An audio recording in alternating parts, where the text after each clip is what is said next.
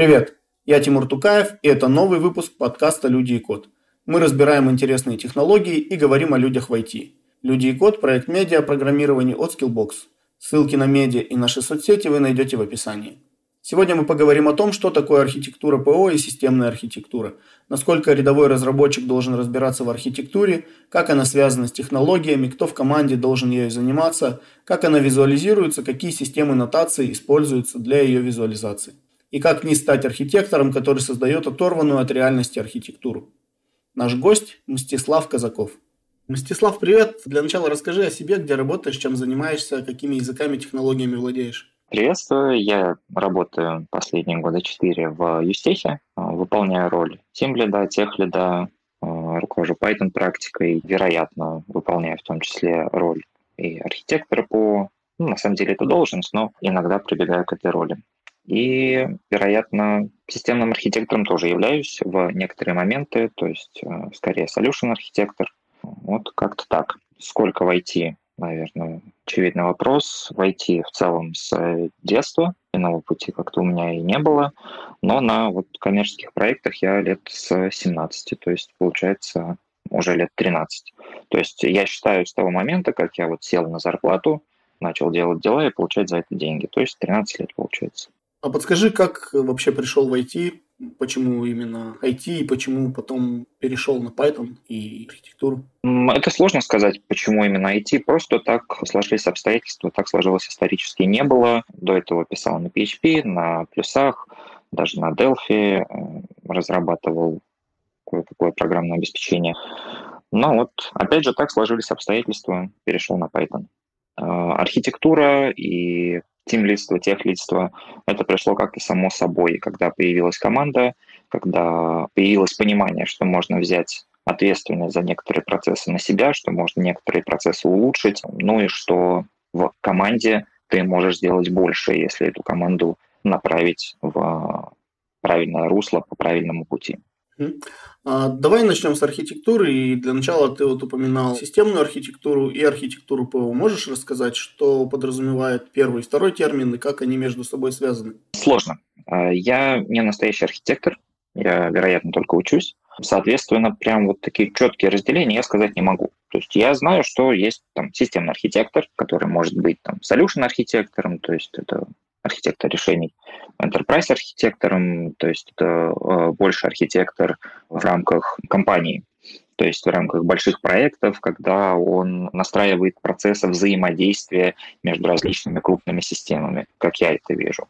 Solution архитектор, наверное, это больше тот, кто координирует разработчиков, отвечает за выбор инструментов, даже иной раз участвует сам в разработке, в том числе общается с заказчиком, подгоняет требования заказчика под э, реальность и так далее. А если мы говорим про архитектора программного обеспечения, то, э, вероятно, здесь мы погружаемся чуть ниже.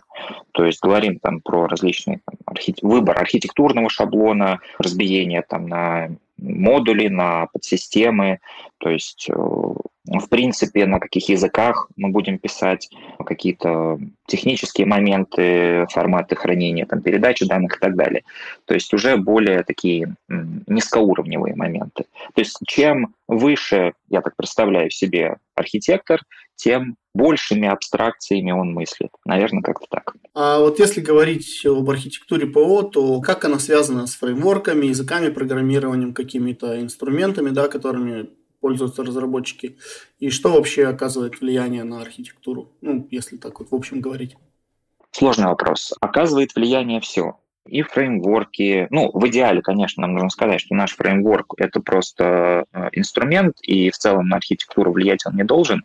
В идеале так. Но в реальности, к сожалению, не всегда получается выстроить эту самую чистую архитектуру, когда наш фреймворк не оказывает какого-то большого влияния на проектируемое решение. Аналогично и с языками. То есть в каждом языке, в каждом фреймворке есть какие-то свои уже устоявшиеся подходы, которые вольно или невольно команда, архитектор, разработчик наследует. Поэтому зачастую не получается от этих нюансов отойти и, как я уже говорил, создать эту самую чистую архитектуру. А вот если говорить о твоем личном опыте, опыте разработки на Python и создании ПО, которое ну, пишется на нем, то вот с этой точки зрения Python какие, ну, скажем так, может быть, аксиомы, да, или какие-то основы задает, которые приходится в архитектуре учитывать? Ну, у меня есть такая мысль, что э, когда я вижу э, Java-разработчиков, они следуют каким-то вот своим паттернам, подходам, то есть таким общепринятым. Когда мы видим там Python-разработчика, он хочет сделать попроще. Не писать интерфейсы, там, не знаю, не писать абстрактные классы и прочее подобное. Он хочет вот прям мясо, написать функцию, чтобы она работала, а не так, что он сначала спроектирует, а, обдумает, напишет э, несколько вариантов реализации и потом уже все интегрирует. То есть, наверное, как-то так. Если Java-программисты, они больше мыслят абстракциями, то Python-разработчики, они ближе к мясу хотят. И я не считаю это плюсом, я считаю, вероятно, это минусом. И, может быть, многие э, хорошие, достойные э, Python-разработчики меня сейчас за это не полюбят, поругают, но я вижу это так. А подскажи, вот процессы в команде разработки, да, какие-то фреймворки управленческие влияют, э, ну, оказывают влияние на архитектуру? Если да, то какое? Это довольно обширный вопрос. Наверное, я пойду ближе к взаимодействию не прямо вот в команде внутри, э, к этому чуть позже вернусь, а во взаимодействие с заказчиком. То есть э, там бизнес-аналитик, системный аналитик, архитектор, какой бы то ни было, который общается с заказчиком. А, если не выстроить это общение грамотно, то есть э, если не уметь говорить «нет», если не уметь корректировать пожелания заказчика, то мы рискуем сильно увеличить сложность нашего программного обеспечения. То есть наша энтропия очень сильно повысится, наш уровень энтропии. То есть мы должны пожелания заказчика обязательно примерять на архитектуру нашего программного обеспечения. То есть насколько сложно, легко реализовать э, его пожелания, может быть, его цель может быть достигнута намного, намного более простым подходом, намного более простым путем, чем он сам предлагает. То есть здесь важно разделять цель и задачу. А, при общении с заказчиком мы обязательно должны понять его цель а не слепо принимать от него задачи. Наверное, это вот, вот эти самые процессы с точки зрения взаимодействия с заказчиком. С точки зрения взаимодействия в команде. Вероятно, здесь нужно настроить процессы особенно. Во-первых, это шаринга знаний. То есть, если у нас не будут настроены процессы шаринга знаний, я говорю о каких-нибудь архитектурных решениях задокументированных, о постмортемах, то есть э, о том, какие проблемы возникали у нас в системе как мы их решали. А если не будет каких-то архитектурных схем, документации системы, то мы рискуем раз за разом натыкаться на одни и те же ошибки, изобретать одни и те же решения и э, в целом, опять же, увеличивать сложность нашего программного обеспечения и так далее. Поэтому качество шаринга знания очень сильно влияет на итоговую архитектуру, возможно, если так можно сказать. Ну, как минимум, на сложность программного обеспечения. Про другое, наверное, про качество. То есть качество мы можем увеличить, естественно, с помощью э, ревью, как минимум с помощью тестов, с помощью той же документации, о которой я говорил ранее, а, с помощью настроенных процессов между аналитиками, разработчиками, тестировщиками. То есть, чем лучше настроено у нас взаимодействие между этими специалистами, тем лучше будет итоговый результат. То есть, если аналитик по какому-то стандарту передает пожелания заказчика разработчикам, и э, разработчик лишний раз не задумывается. Он точно знает, что постановка по такому-то стандарту, здесь у него есть там некоторые user story, здесь у него там use cases, здесь у него желаемый результат и так далее, то качество реализации его программного обеспечения, качество реализации э, этой задачи будет выше. Также, соответственно, если настроены тесты, если настроены линтеры, если настроена прочие-прочие инструменты, то какая-то часть ошибок будет отсекаться уже заранее, еще до передачи на ревью. Дальше уже ревью, если говорить по последним проектам, в которых я участвовал, у нас были как варианты, что ревьюет только там один или два человека, но мне больше понравился подход, когда все ревьюют всех. То есть человек сам выбирает, кто его будет ревьюить, в конкретной задаче. А, допустим, он знает, что этот человек больше вовлечен в такую-то часть системы, поэтому выбирает его. Вот, собственно, такая самоорганизация. Соответственно, при прохождении ревью мы отсекаем уже какие-то недоработки, которые прошли через тесты и через линтеры. В общем, дальше мы приняли нашу задачу, она переходит, соответственно, на тестировщика. И здесь также момент, как выстроено взаимодействие между аналитиком, разработчиком и тестировщиком. То есть после того, как задача была поставлена, на нее должен посмотреть тестировщик, в частности, описать кейсы для тестирования. И во время описания кейсов для тестирования, возможно, в эту задачу будут внесены э, различные коррективы. Более того, во время написания этих самых э, тестовых кейсов они могут быть переданы и э, разработчику который в том числе будет делать свою задачу, опираясь на, это, на эти тестовые кейсы. Ну и, соответственно, когда задача переходит от э, там, разработчика на тестировщика, сам разработчик должен при необходимости передать нюансы тестирования этой задачи. То есть не всегда, допустим, задачу можно протестировать из юзер-интерфейса. Иногда необходимо послать какие-то данные в какую-то шину данных и так далее. И вот эти все технические нюансы стоит описывать при э, передаче задач тестировщику.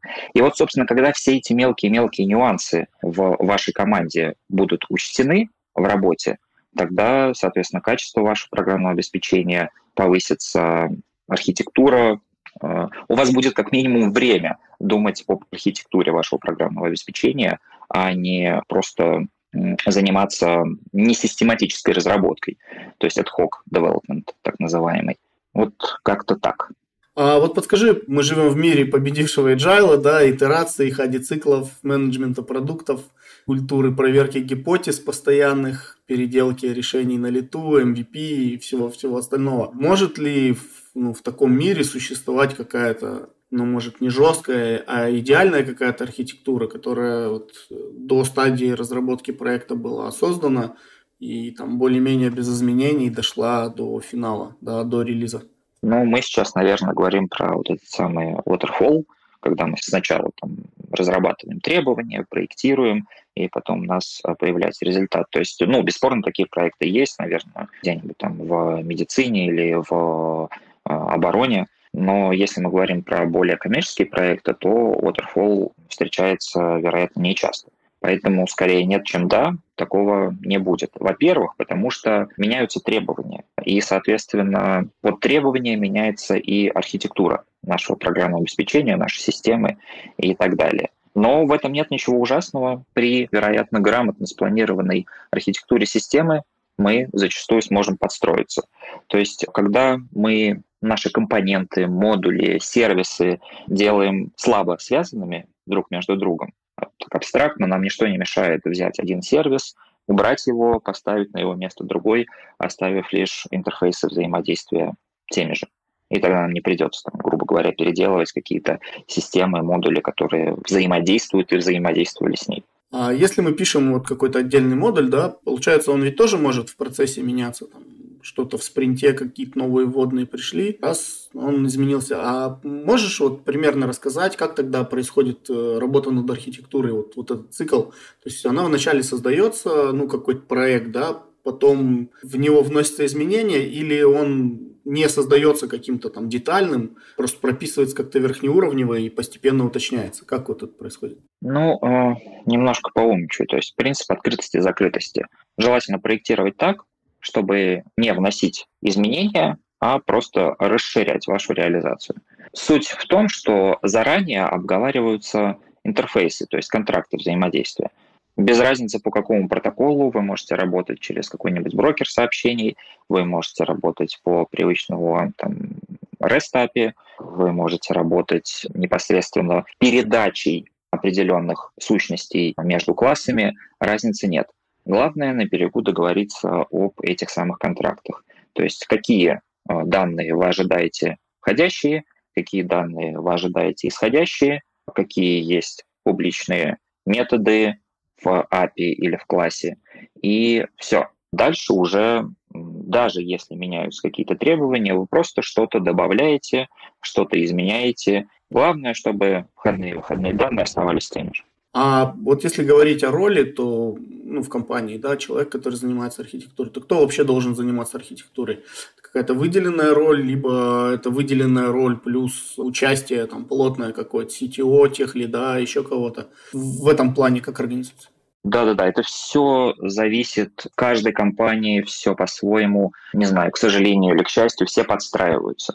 Если мы ну, будем говорить таким общепринятым, даже не общепринятым, а какими-то юридическими, возможно, терминами, то есть там профессиональные стандарты э, архитектора программного обеспечения, есть профессиональные стандарты системного архитектора, это все есть. Но я еще не был, скажем так, официально на такой должности, поэтому здесь, к сожалению, могу сказать только по своему опыту, что иногда призывают в проект кого-нибудь божественного архитектора, который вам все расскажет. Часто бывает так, что архитектурой вашей системы занимается вся команда. То есть это размазано по всей команде. Бывает, что архитектурой занимается человек инициативный, который, вероятно, потом как раз-таки вырастает в тех лида, в тим лида, выполняет их роли.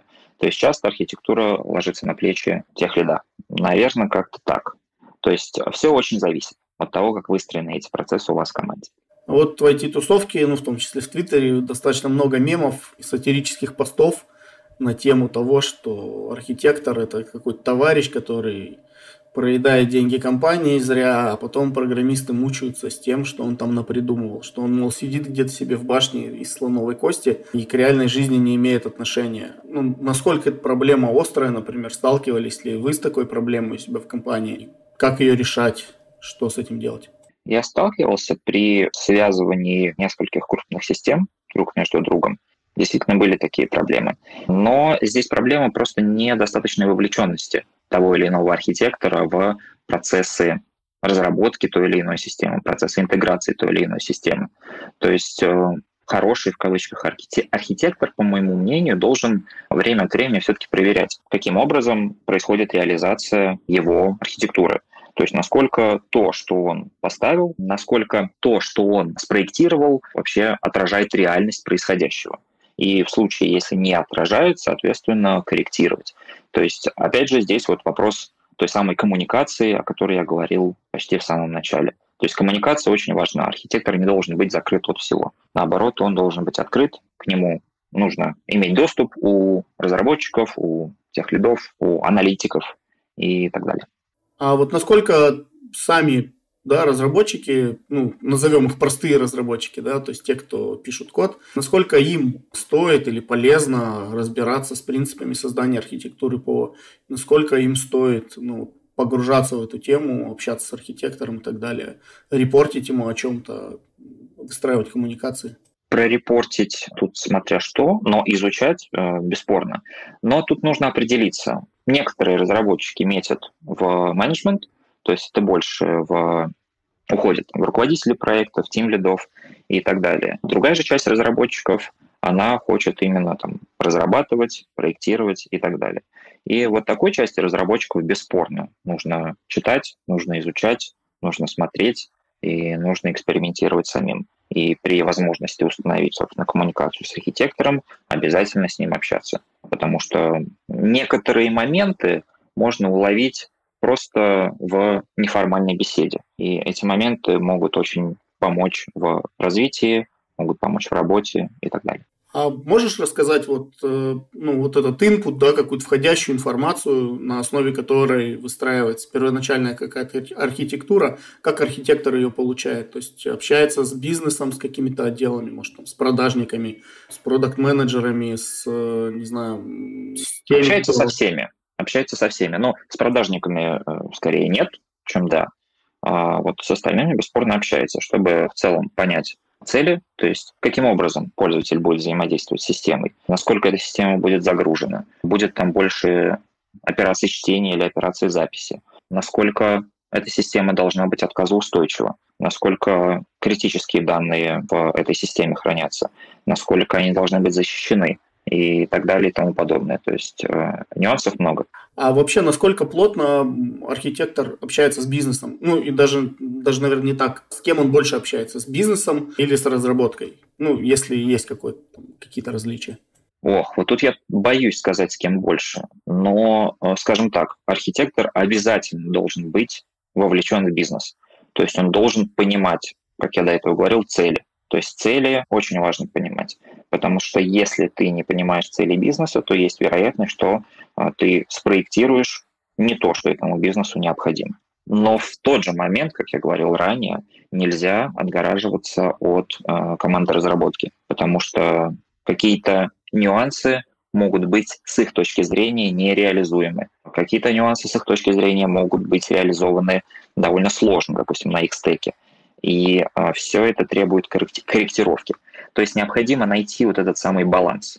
Наверное, в этом и заключается задача, сложность работы этого самого архитектора. В архитектуре есть процесс рефакторинга, то есть производится ли рефакторинг а, архитектуры и потом под, э, так скажем, отрефакторенную да, архитектуру переделываются ли технические решения, то есть рефакторятся ли они в свою очередь или прям, там, не знаю, какие-то там компоненты в них, может быть, меняются полностью.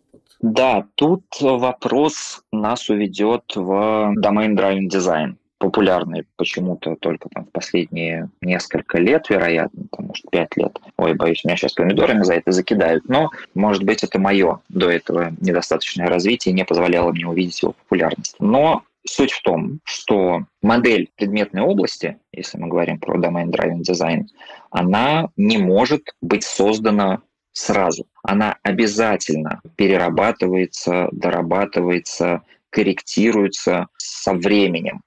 То есть, если там немножечко цитировать, цитировать Эрика Эванса, то некоторые знания предметной области, они дистиллируются. И вот для этой дистилляции требуется время. Соответственно, вот эта архитектура а, проектирования по модели, она делается не быстро. И а, определенные там как я говорил, концепции предметной области, чтобы их превратить в эту самую точную модель, требуется много итераций, рефакторинга как программного обеспечения, так и, собственно, знаний, терминов и прочего-прочего. Поэтому, опять же, цитируя Эрика Эванса, модель и а, архитектура программы взаимно определяют друг друга. Вот, наверное, как-то так. Хотел немножко вот этот блок зафиналить, да. Смотри, мы говорили о том, кто заниматься должен архитектурой, кто по факту ею занимается и примерно ну, в разных э, вопросах затрагивали моменты о том, как она создается. А можешь вот какой-то примерный, ну, такой флоу показать, э, вот как, не знаю, ну, может быть, в последнем твоем проекте или в, ну, на среднем статистическом проекте происходит работа над архитектурой. То есть до начала кодинга, да, в процессе кодинга и потом в качестве уже ну, как бы поддержания, что ли, этого решения. Каким-то, может, на четкой стадии. Давайте я, наверное, начну с э, малого совсем. То есть э, у нас там в последний год, может быть, даже больше, принята такая практика, как мы называем дизайн-ревью. Честно говоря, не знаю, как она называется в целом в мире. То есть э, перед тем, как реализовать какую-то возможно, сложную задачу, как нам кажется, мы предварительно планируем созвон там, на часок по этой задаче. И, собственно, прям садимся с разработчиком парно. То есть это могу, бы, могу я проводить дизайн-ревью, может какой-нибудь другой человек. То есть у нас это не нет этого бутылочного горлышка. И мы садимся и начинаем думать, как мы это будем реализовывать, какие у нас э, контракты взаимодействия будут. То есть буквально иной раз доходим до классов, чтобы понимать, как это будет сделано. И после этого, собственно, реализация — это фактически уже просто написание текста по заранее заготовленному решению. То есть э, это вот на примере конкретной маленькой задачи. Если мы говорим о проектировании системы, то, опять же, бесспорно это делается прям очень и очень предварительно. То есть э, заранее мы определяем, опять же, как я говорил до этого, нагрузку на эту систему. Соответственно, не только нагрузку, но и тип нагрузки. То есть это чтение, запись, это какие-то взаимодействия э, сетевые, это взаимодействие с какими-то там файлами, возможно, и так далее. И уже после этого мы с э, разработчиком будущей этой системы выбираем какие-то инструменты, с помощью которых он это будет реализовывать. Изначально эти инструменты предлагают, вероятно, разработчик. Почему? Потому что если он знаком с какой-то технологией, с каким-то фреймворком, еще с чем-то, то э, мне э, или любому архитектору группа будет навязывать ему какое-то свое решение, с которым он не знаком, свой инструмент потому что в итоге он реализует хуже и дольше. То есть разработчик с помощью, в том числе архитектора, выбрали, какие инструменты, выбрали э, варианты э, взаимодействия с этой системой, внутри этой системы. Дальше, вероятно, стоит дать э, разработчику некоторое время на э, реализацию proof of concept. Иногда, может быть, даже и не иногда, но бывают такие ситуации, когда архитектор сам реализует proof of concept. То есть, чтобы не тратить время разработчика, который сейчас будет заниматься какими-то бизнес-задачами, архитектор берет сам, быстренько накидывает этот proof of concept, обсуждает с командой результат, обсуждает там, с бизнесом результат, и если этот результат удовлетворяет тому, что тем требованиям, тем целям, то, собственно, уже привлекаем разработчика и обсуждаем с ним минусы этого proof of concept, которые необходимо пофиксить уже в реализации боевой. Ну, наверное, на этом оно и заканчивается. Единственное, как я говорил ранее, естественно, время от времени необходимо проверять насколько вот эта архитектура, которую изначально обсудили, подходит к текущим реалиям. То есть, возможно, разработчик во время реализации столкнулся с какой-то проблемой, которая не позволяет, как я ранее говорил, реализовать эти подходы, которые заранее обсудили. В этом случае необходима еще одна итерация обсуждения архитектуры, исправления этих архитектурных недочетов, которые вы допустили изначально. И так, собственно, до победного конца, пока эта система не будет введена в эксплуатацию. Но и даже после эксплуатации очень было бы неплохо посмотреть, как эта система себя чувствует под боевой нагрузкой.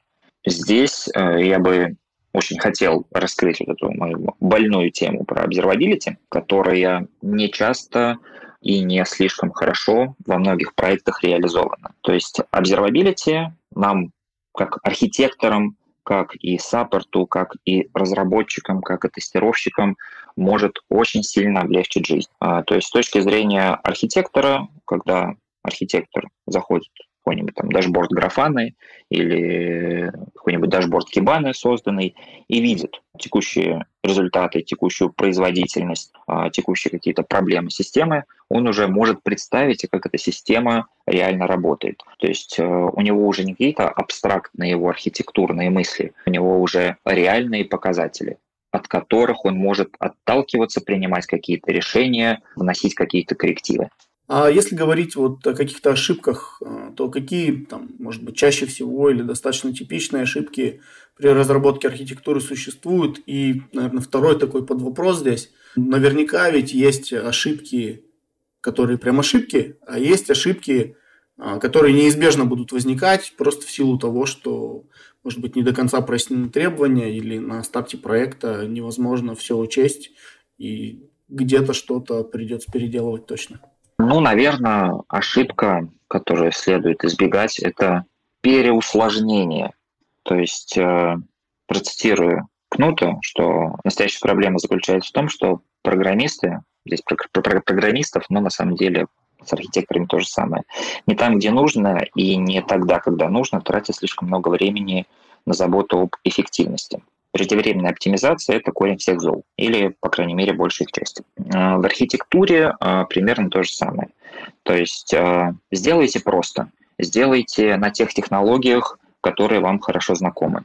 Сделайте на тех технологиях, которые хорошо знакомы вашей команде разработки. Потому что чем проще, чем ближе к вам это, тем лучше будет реализация. Возможно, она будет не самой оптимальной, но это не слишком важно, если она тянет ту нагрузку, которая вам необходима. То есть не нужно э, бежать за самой высокой производительностью, которая только возможно. Не нужно бежать за самыми современными э, технологиями, за самыми последними версиями, э, за самыми быстрыми там, базами данных и так далее. Делайте то, что вам нужно. Меньше экспериментируйте в боевых проектах. Хотел следующий блок начать, который посвящен тулингу там, и визуализации, да, то есть э, какие инструменты ну, лично ты используешь при создании архитектуры, там, программы, не знаю, может быть, сервисы какие-то, и какие, может быть, еще, помимо того, что ты используешь, вообще используются вот в этой теме? Я делал доклад, соответственно, на эту тему. Доклад я делал на тему визуализации архитектуры по с помощью C4 модели PlantVML, и я придерживаюсь именно этого тулинга. Многие люди используют Graph.io, используют Visio, используют э, любые другие инструменты, но проблема в том, что отрисовка тех или иных решений в ранее озвученных инструментах, она зачастую не стандартизирована. То есть, э, если какой-нибудь разработчик, к примеру, хочет поправить архитектурную диаграмму, которую там мы нарисовали в Visio, он добавит туда своих каких-то нюансов, каких-то красных стрелочек, зеленых и прочее. Или аналитик, который будет смотреть на вашу диаграмму видео, он не поймет, почему здесь стрелочка красная, а здесь стрелочка зеленая, аналогичная там, в Draft.io или еще где-нибудь. Поэтому я очень сильно агитирую за стандартизацию. Соответственно, здесь на помощь приходят вот эти самые устоявшиеся Plant UML и C4 модель. Plant UML позволит кому угодно, будь то аналитику, будь то разработчику, будь то архитектору, спокойно отредактировать ту или иную диаграмму, не прибегая к каким-то сложным инструментам, потому что, по сути, Plant UML — это файл, Plant UML — это текстовый файл обычный. И, соответственно, там не будет какой-то а, сложной нотации или выдуманной вами нотации, которые, в которые нужно будет вникать. А, естественно, осуждая инструменты типа Visio и Graph.io, я ни в коем случае не осуждаю, допустим, тот же Enterprise Architect от Spark System, но я еще слишком мал и слишком неопытен, вероятно, чтобы как-то углубляться в эту тему. Бесспорно, я его видел, бесспорно, я его щупал. Это очень большая и серьезная система, поэтому я все-таки оставлю ее за рамками. Также есть а, Archimate. Единственный нюанс Archimate, что он, когда сейчас глупость не ляпнуть, позволяет создавать только диаграммы развертывания. То есть он не позволит вам сделать какие-то секвенс-диаграммы и какие-то иные диаграммы. А Plant UML а, позволит вам очень гибко подстраивать ваши визуализации под ваши нужды. Гибко, но в рамках неких стандартов. Так, C4. Вероятно, немножечко там раскрою историю. C4 модель создана Саймоном Брауном. Он э, вдохновлялся моделью э, представления архитектуры 4 плюс 1 и UML. И суть довольно важная, довольно важная мысль, которую он озвучивает, что нотация, она вторична и первична абстракции. То есть неважно, как вы изображаете, главное, чтобы вы оперировали вот этими самыми едиными абстракциями. И желательно не только в вашей команде, но и в целом в вашей компании и в мире, чтобы вам легко было переходить там, из команды в компанию в компанию и все еще а, рисовать те же самые абстракции, и все вас понимали. В итоге Саймон Браун предложил четыре типа абстракций. Это системы, контейнеры, компоненты и код. Но э, сам Саймон Браун предлагал не опускаться на уровень кода и, соответственно, оперировать только системами, контейнерами. Но тут важный момент, э, что название контейнеры появилось до того, как в целом докер стал популярным. Поэтому, когда вот я сейчас говорю про контейнеры, я не имею в виду докер, мы просто имеем в виду некую абстракцию и за которой может скрываться база данных, шина данных, там, скрипт какой-нибудь, даже докер-контейнер какой-нибудь. То есть э, что-то, что составляет часть системы. Если погружаться там, на уровень компонентов, то компонент — это, соответственно, часть контейнера. Ну, то есть, к примеру, у нас есть там, система 1, которая содержит в себе контейнер кластера Postgres, и внутри которого расположены уже там э, один мастер, два слейва, PG-баунсер, еще что-нибудь. То есть, собственно, в зависимости от того, насколько глубоко на вашей визуализации вам нужно копнуть, вы настолько глубоко и погружаетесь. Нужно изобразить просто а, как система взаимодействует друг с другом, окей, оставайтесь на уровне системы. Нужно уже внутри системы посмотреть, как контейнеры взаимодействуют друг с другом, отлично погружайтесь. Хотите посмотреть поглубже в контейнер, то есть что у вас там патрони, PG-баунсер, мастеры слейвы, погружайтесь на уровень компонентов. Вот, наверное, так. А вот если говорить о разных стандартных нотациях, можешь какие-то, может быть, самые популярные перечислить, назвать? Так, ну, собственно, C4, о которой я говорил, 4 плюс 1, диаграммы там, развертывания э, UML-овские. Э, ну, собственно, C4, о которой я говорил, 4 плюс 1, диаграмма развертывания UML-овская. Наверное, как-то так. То есть, э, на самом деле, C4 если вы, к примеру, только начинаете э, внедрять архитектурный шаринг знаний, то C4 вам очень сильно поможет. И после того, как вы уже углубитесь в это и поймете, от чего вам не хватает, я думаю, вы и сами найдете, как эти недостатки, чем их покрыть. А если говорить о самой визуализации, да, то в каких случаях она вообще применяется? Ну, ну, понятно, что когда создаешь архитектуру, потом на ее основе пишется код, да, но работает ли она еще для каких-то целей, например, для погружения команды в проект или новых участников команды в проект и так далее? То есть какие-то такие моменты ну, присутствуют в ее функциональности, скажем так? Бесспорно используется и для написания кода основываясь на диаграмме, и в том числе диаграмма рисуется уже после написания кода. Ну, то есть, к примеру, вы пришли в проект, эта система уже много лет развивается, но какие-то ее части не задокументированы. И вы понимаете, что для того, чтобы не держать все в голове, чтобы когнитивную сложность а, вашей работы, работы вашей команды уменьшить, вам необходимо посмотреть на код, посмотреть на то, как взаимодействуют системы и, собственно, нарисовать это, грубо говоря. Или изобразить какую-нибудь секвенс-диаграмму и так далее. То есть это необходимо не только, если мы говорим про рисование после написания кода, не только для анбординга сотрудников, но и в целом просто для облегчения их работы, для снижения когнитивной нагрузки. То есть каждый раз, когда возникает обсуждение какой-то задачи, связанной с той или иной частью системы, а вы вместо того, чтобы напрягать свой мозг, крыться у себя в голове, вспоминать, как она работает, вы просто открываете а, необходимую часть документации, смотрите и, собственно, все находитесь на одной волне, все понимаете, как это работает. То есть это большой плюс. До нарисования диаграммы, до написания э, кода. Это тоже важный момент. Опять же, если мы говорим про C4, то это вам позволяет предварительно написать, вместо того, чтобы писать э, какой-то псевдокод, писать там какие-то классы, писать какие-то там сущности, потому что в случае, когда вы начинаете что-то писать, по крайней мере у меня, процесс проектирования, процесс обдумывания решений идет лучше. Но вместо того, чтобы писать этот код, вы э, просто начинаете писать на Plant.uml. В итоге, когда вы э, раз за разом стираете то, что вы написали, пишете заново, редактируете, в конечном итоге вы приходите к решению, которое устраивает и вас, и разработчика, и в целом, опять же, когда он будет писать код, вместо того, чтобы держать в голове то, что вы обсудили, у него будет э, визуальное представление результатов вашего обсуждения. Но помимо визуального представления необходимо все-таки и сопроводить э, диаграмму каким-то текстом, то есть итогом вашего обсуждения. А вот насколько визуализация нужна вообще проектам, да, визуализация архитектуры? То есть всем ли проектам нужен такой формат? Или на проектах какого-то размера можно обойтись и без нее? Я рискну сказать, что всем. Тут вопрос стоимости. То есть, э, если мы говорим, что, допустим, на всех проектах, вне зависимости от их размера, нужно внедрять Enterprise Architect, э, понятно, что это глупость, потому что, во-первых, Enterprise Architect платный, во-вторых, он сложный и так далее и тому подобное. Но если мы говорим про всем уже, наверное, надоело, что я про это говорю, про Plant UML C4, то это дешево. А, вам не нужно специального программного обеспечения, вам не нужно специального обучения. То есть э, хватит и одного рабочего дня, чтобы каждый из членов команды осознал, что это такое, как на этом писать, и немножечко набил руку.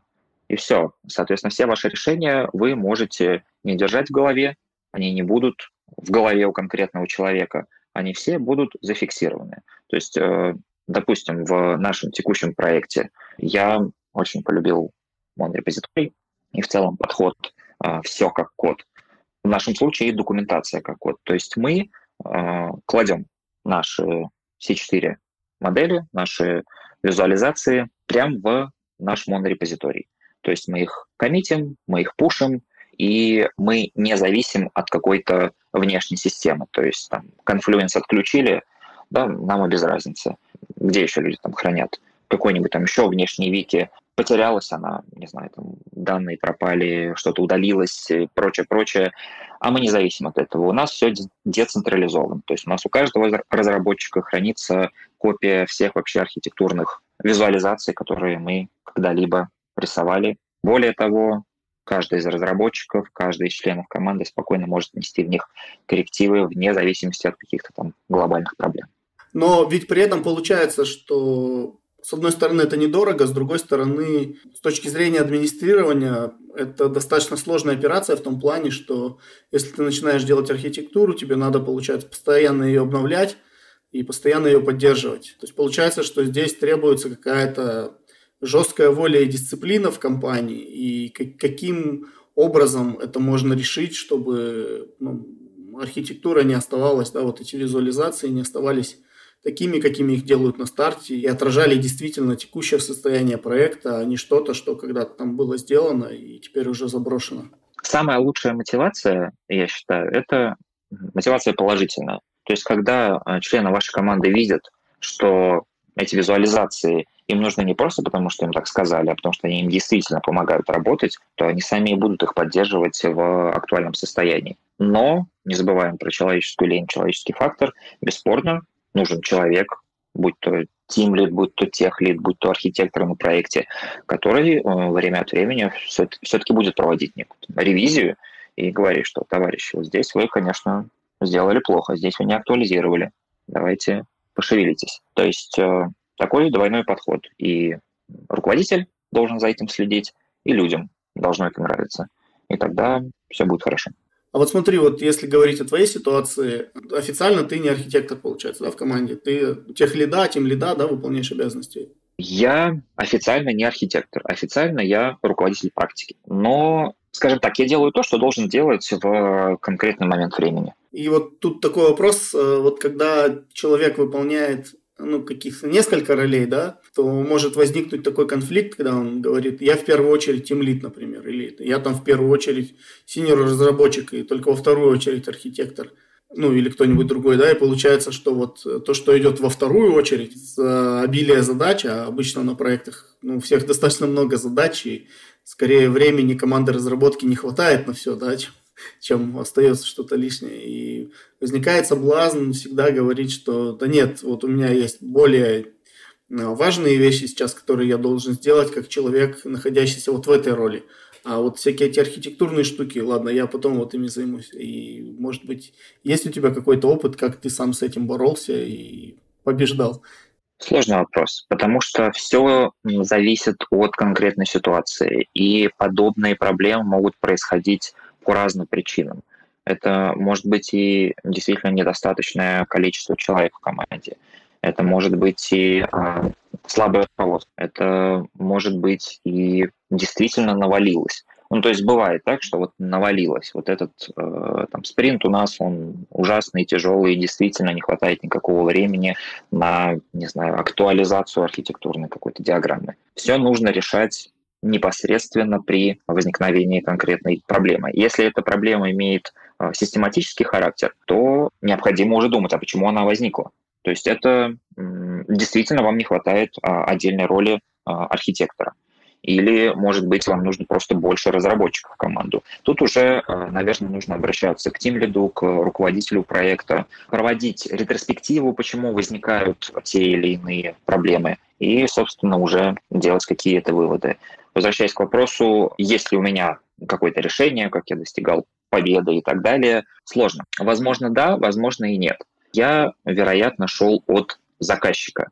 То есть, э, если я видел, что на нас валится много задач, которые мы должны выполнить за короткий срок, то тут э, шел торг именно с заказчиком, с бизнесом. То есть на чашу весов ставилось качество и количество, как обычно. То есть если у нас будет столько задач, то качество нашего продукта будет намного ниже.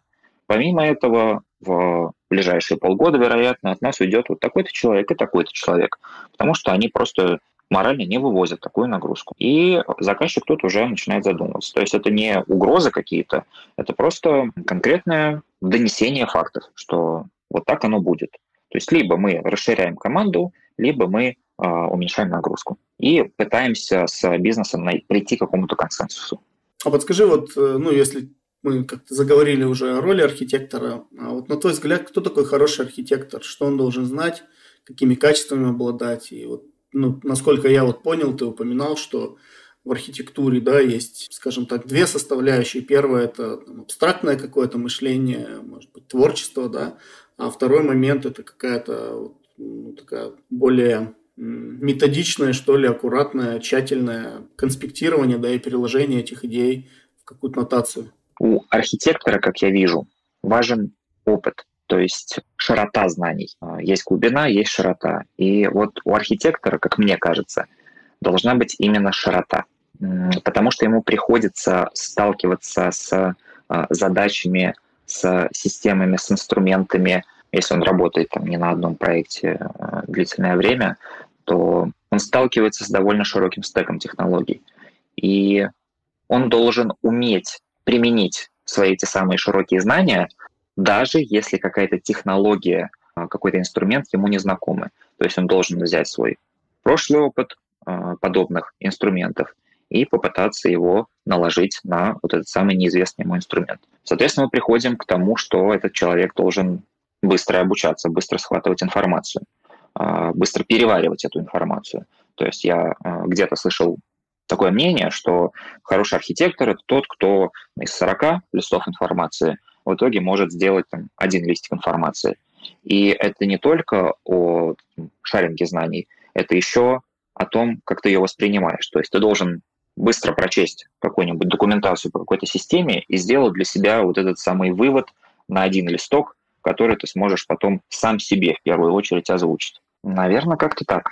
Ну, можно говорить про то, что и написано в стандартах. Нужна аккуратность, аналитическое мышление, там, методичность, ответственность, дисциплинированность, коммуникабельность, но это, наверное, и так всем понятно. Взаимодействовать с людьми придется много, взаимодействовать с бизнесом придется много, с разработчиками тоже много, со всеми придется много взаимодействовать. Поэтому, да, коммуникабельность – это важный момент. Не получится замкнуться в своем небольшом мире и проектировать и проектировать, проектировать, проектировать. Придется взаимодействовать. Слушай, ну звучит вдохновляюще, такая интересная и романтичная даже немножко описание профессии. А вот если закругляться, вот последний вопрос хотел задать. Что порекомендовал бы почитать по теме? Может быть, на кого-то подписаться в соцсетях или на, на какой-то блог, какой-то сайт попосещать? Да? За какими персонами следить? Что посмотреть, может изучить, чтобы погрузиться в тему? Основные книги это там, шаблоны интеграции корпоративных приложений, это фаулер, просто шаблоны корпоративных приложений. Это, возможно, если не ошибаюсь, Крис Ричардсон про микросервисы, там, паттерны разработки рефакторинга. Что еще? Это постоянно изучать. То есть э, есть э, iCloud Guru, портал очень хороший, который позволит вам обучаться контейнеризации, прочим различным инструментам, как можно сейчас говорить, около девопсовским, без которых вы все-таки не сможете, я думаю, жить. Даже курсера постоянно нужно, как я говорил ранее, увеличивать ширину своих знаний, то есть развиваться вширь. Хотя бы какие-то общие базовые знания по тем или иным технологиям, которые вас окружают, получать. То есть э, не нужно думать, что а вот это там, делает DevOps, а вот это делает разработчик, а вот это там ML специалист. Нет, вы всего должны знать понемногу, чтобы уметь скоординировать всех этих людей для разработки единой системы. Из э, телеграм-каналов. Да, я вот э, два канала, которые могу рекомендовать, это Emacs Way и а, архитектура IT-решений. А, то есть бывают очень а, неплохие заметки, очень неплохие статьи. В общем, советую. Есть у O'Reilly издательства свой обучающий портал. И на этом портале у вас будет огромное количество информации, в том числе по различным архитектурным решениям, по различным программным обеспечению, которые сейчас используются, по различным подходам и так далее и тому подобное. Поэтому очень советую подписаться и просто глотать, глотать и глотать все знания, которые вы оттуда можете получить. Их очень много, поэтому не переусердствуйте, выбирайте то, что, вероятно, вас окружает, и то, что вы сможете применить в ближайшее время. Но этот важный момент во время обучения. Вы должны пробовать на своих проектах или, я говорил ранее, что меньше экспериментируйте на боевых проектах. Но если чуть-чуть, если это контролируемо, то иногда можно. Но главное знать меру. Наверное, так. Слушай, классно, спасибо большое. Мне кажется, получилось дать такой хорошее овервью вообще проблемы и самой области этой архитектуры ПО. А, спасибо, что пришел, что согласился принять участие. Счастливо. Спасибо большое, было очень приятно. С вами был Тимур Дукаев. Слушайте наш подкаст на разных платформах, ставьте звезды и оставляйте комментарии. Хорошей недели. Пока.